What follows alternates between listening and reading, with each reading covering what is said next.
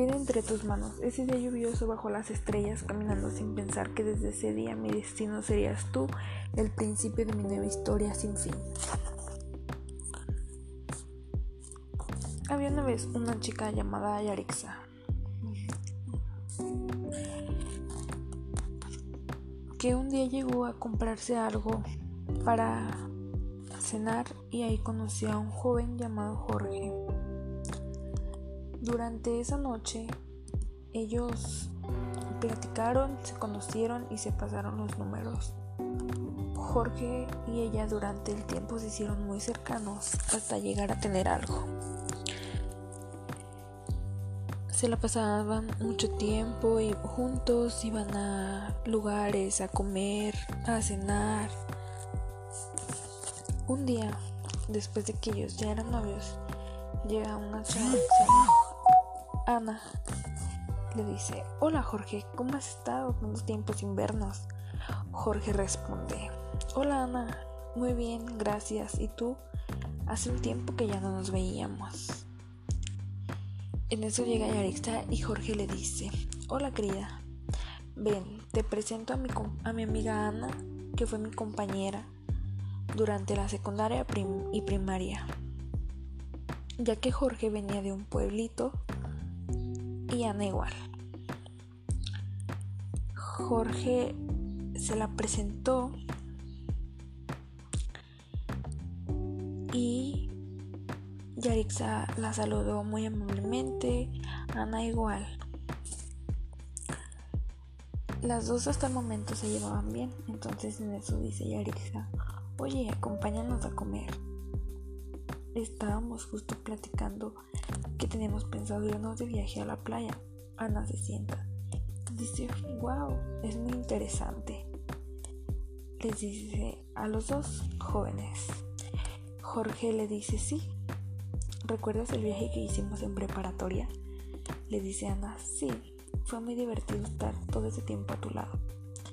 Y en Yarixa voltea y se les queda viendo, tanto a uno como a otro, sin saber a qué se referían, pensando si ellos habían tenido algo en algún momento de sus vidas. En eso Yarixa les dice, oh, de verdad, eran muy cercanos contesta Ana y les dice, sí, Jorge y yo éramos muy cercanos, demasiado cercanos. Nuestros padres se conocen desde hace mucho tiempo. Incluso hasta nos querían casar. Ella ríe. Yarixa les, le responde, oh, mira, qué casualidad que las cosas cambian. Jorge, sin saber qué decir, ríe y dice, fuimos muy buenos colegas. Porque ellos así se decían, colegas. En eso Yarixa les dice sí, por lo que veo. Jorge la abraza y le dice en el oído, querida, no pasa nada, somos muy buenos amigos. Ana les dice que está comprometida y que deben de asistir a su boda. Que será un gusto para ella que Jorge y Yarix estuvieran ahí acompañándola. Pero lo que no sabían es que ella todavía estaba enamorada de Jorge Jorge y Yarix aceptan ir a la boda. Entonces, en eso pasan los días, los días y meses hasta que se llegue el día de la boda. Jorge y Arixa van hasta el pueblo y llegan a la boda. Se la pasaron muy a gusto en la fiesta, bailaron, felicitaron a Ana y a su esposo y les ofrecen quedarse en sus casas porque ellos no tenían dónde esperarse ya que la casa que era de Jorge y de sus padres fue vendida hace mucho tiempo.